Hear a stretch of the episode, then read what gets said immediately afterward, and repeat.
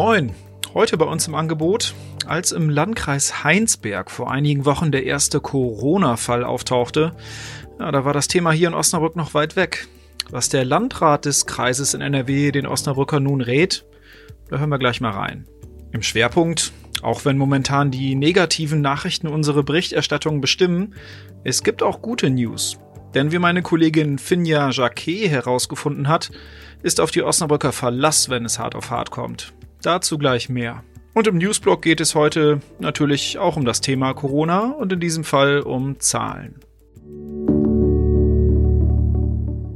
Sie hören immer der Hase nach, den Podcast aus der NOZ Lokalredaktion am Mittwoch, den 18. März, heute mit Sebastian Philipp.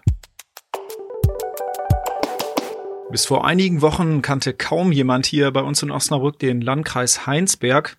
Der liegt so ungefähr auf halbem Wege zwischen Aachen und Mönchengladbach. Doch dann spielten sich dort die ersten bestätigten Corona-Fälle in Deutschland ab. Sowas nennt man dann wohl traurige Berühmtheit. Mein Kollege Jean-Charles Fai hatte jetzt die Möglichkeit, mit dem Landrat des Kreises Heinsberg zu sprechen. Stefan Pusch heißt der Mann. Was hält er von einer Ausgangssperre? Mein Kollege Jean-Charles Fai hat nachgefragt. Hören wir mal rein. Also ich habe jetzt meinen Bürgern hier so eine Ausgangssperre Light empfohlen.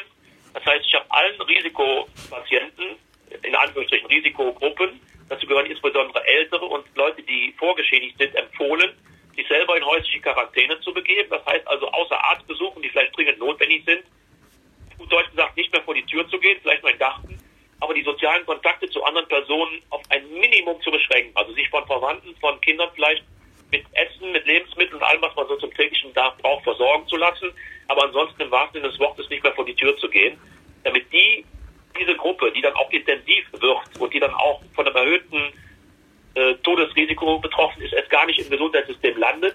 Und ich habe allen Bürgern empfohlen, an, allen anderen Bürgern empfohlen, außer die Wege zur Arbeit und zur Deckung des täglichen Bedarfs an Lebensmitteln auch die sozialen Kontakte auf ein Mindestmaß einzuschränken also quasi der, Bus, der Rückzug in, in, in die Familie, ins Häusliche. Das gesamte Interview mit Stefan Pusch lesen Sie heute noch auf notz.de und morgen in Ihrer Tageszeitung. Langsam aber sicher ist das öffentliche Leben in Osnabrück ja quasi eingestellt. Nun sind die meisten Läden geschlossen, Spielplätze sind gesperrt, ja sogar der Zoo hat geschlossen. Kommt jetzt als nächstes die Ausgangssperre? Wer weiß das schon. Die Osnabrücker lassen sich davon aber nicht beeindrucken, denn in den vergangenen Tagen hat sich eine Welle der Hilfsbereitschaft entwickelt. Meine Kollegin Finja Jacquet hat in dieser Sache mal ein wenig herumrecherchiert. Finja, wie ist dein Eindruck? Wie sieht's aktuell mit der Hilfsbereitschaft der Osnabrücker aus? Also mein Eindruck ist sehr positiv. Ich habe mich jetzt schon ein bisschen umgehört und schon zweimal mit der Stadt telefoniert. Ähm, dort gab es allein gestern über 1000 Anfragen bereits von Osnabrückern, die gerne helfen wollen. Und heute gehen die Anfragen sogar im Minutentakt rein. Äh, darüber hinaus gibt es auch viele Privatpersonen, die ihr, äh, ihr Angebot auf Social-Media-Plattformen einstellen oder Aushänge in Supermärkten, Flyer, die in Briefkästen gesteckt werden. Also es ist sehr, sehr viel in Bewegung und das stimmt mich sehr positiv. Welche Anlaufstellen gibt es denn in dieser Angelegenheit eigentlich in der Stadt Osnabrück? Ja, die Hilfsangebote der Stadt, die finden sich gerade, könnte man sagen. Die Stadt selbst hat jetzt eine Freiwilligenagentur eingerichtet, bei der man sich telefonisch, per Mail oder über ein Anmeldeformular im Internet melden kann. Das richtet sich sowohl an Hilfesuchende als auch an Leute, die ihre Hilfe anbieten über das gesamte Stadtgebiet.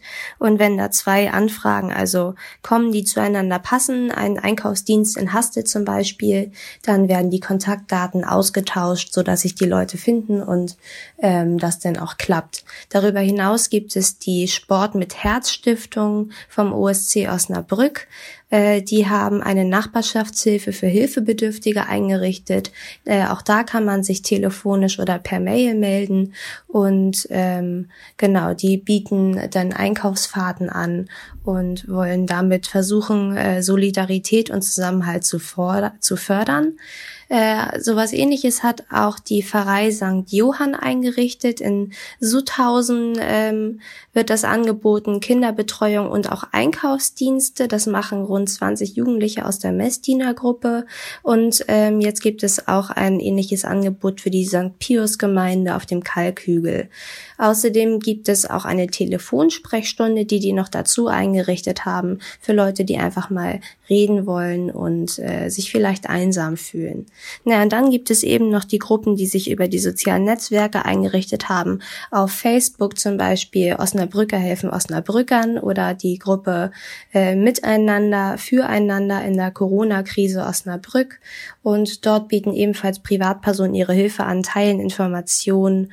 Ähm, über Telegram gibt es ähnliche Angebote. Dort ist, sind gerade Leute dabei, Stadtteilgruppen zu bilden, in denen ebenfalls sich Leute zusammenfinden, die ihre Hilfe anbieten wollen ähm, und sind auch gerade dabei, das so ein bisschen übergreifender zu organisieren. Also ich denke, da werden wir in den nächsten Tagen auf jeden Fall noch mehr von hören und es sollen noch weitere Flyer verteilt werden, damit das auch wirklich alle mitbekommen.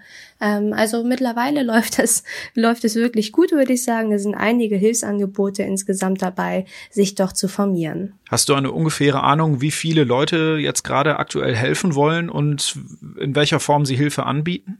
Also viele Hilfsangebote richten sich schon vorab an Leute aus Risikogruppen, sprich an ältere Leute, die vielleicht auch schon vorerkrankt sind. Oder ähm, es richtet sich eben an Mütter, wenn es um Kinderbetreuungsdienste geht, äh, an Mütter und Väter, die aufgrund ihrer Arbeit eben nicht dazu in der Lage sind, gleichzeitig noch ihre Kinder zu betreuen. Ähm, solche Dinge werden auf jeden Fall angeboten und darüber hinaus dann eben die Einkaufsdienste ähm, von vielen Privatpersonen auch, die dann eben anbieten, Besorgung mit zu erledigen. Das kann auch äh, ein Rezept abholen in der Apotheke sein oder ähnliches.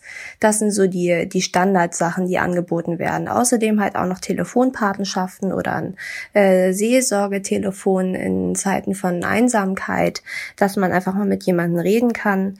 Und was sich da weiterentwickelt, ob es denn noch neue Anfragen gibt, die dann anderer Natur sind, das wird sich dann wahrscheinlich noch finden mit der Zeit. Wie kann diese Hilfsbereitschaft dann überhaupt kanalisiert werden? Ja, am Anfang wirkte das alles noch ein bisschen wuselig, das stimmt. Ähm, aber ich glaube, jetzt sind alle Voraussetzungen dafür geschaffen, dass man diese Hilfsbereitschaft wirklich kanalisieren kann. Es gibt viele Leute, die gerne ihre Zeit da rein investieren, dafür Strukturen zu schaffen, sei das über Social Media oder sei das ähm, in, in der Stadt selber zum Beispiel, die jetzt ihre freiwilligen Agentur, die ja auch schon läuft und auch schon Anfragen aufnimmt und weitergibt, ähm, die auch das eben schon so weit geschafft haben.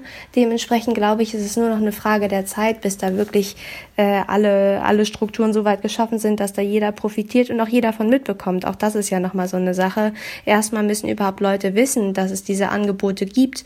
Und wenn die dann langsam ins Laufen kommen, dann können auch irgendwelche kleinen Unebenheiten ausgeglichen werden, so dass es dann irgendwann ganz flüssig läuft. Also dauert nicht mehr lange, da bin ich mir ganz sicher. Vielen Dank, Finja. Auf die Osnabrücker ist eben einfach Verlass.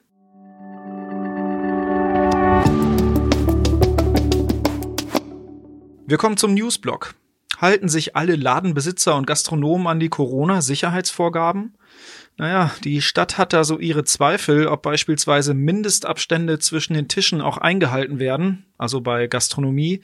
Seit Mittwoch will die Verwaltung nun durchgreifen und kündigt Strafen an. Denn sie hat den Eindruck, dass viele Leute den Ernst der Lage immer noch nicht verinnerlicht haben. Am Dienstag, da war meine Kollegin Sandra Dorn unterwegs, waren die Geschäfte in der City zwar schon geschlossen, trotzdem war einiges los in der Innenstadt. Während der Ordnungsaußendienst zu diesem Zeitpunkt erst einmal nur informierte, soll es ab Mittwoch dann auch wirklich Strafen geben. Und zum Schluss noch ein paar Zahlen zur aktuellen Corona-Situation. Am Mittwoch gab es 123 bestätigte Fälle in Stadt und Landkreis Osnabrück, darunter 62 in der Stadt und 61 im Landkreis. Am Dienstag waren es insgesamt noch 101 Infektionen. 522 Personen befinden sich aktuell in Quarantäne, davon 181 in der Stadt. Seit Dienstag gibt es in Osnabrück ja eine Notbetreuung für Kindergartenkinder. Wir wollten es einmal genau wissen und haben nachgefragt, wie viele Plätze es denn nun genau sind. 5500 Kita-Plätze gibt es normalerweise in Osnabrück. Und jetzt sind es in der Notbetreuung gerade mal 100. In Anspruch nehmen dürfen die Plätze übrigens nur Kinder, deren Eltern beide in systemrelevanten Berufen arbeiten. Das war's für heute bei Immer der Hase nach. Ich hoffe, Sie konnten was mitnehmen. Wir hören uns auf jeden Fall morgen wieder.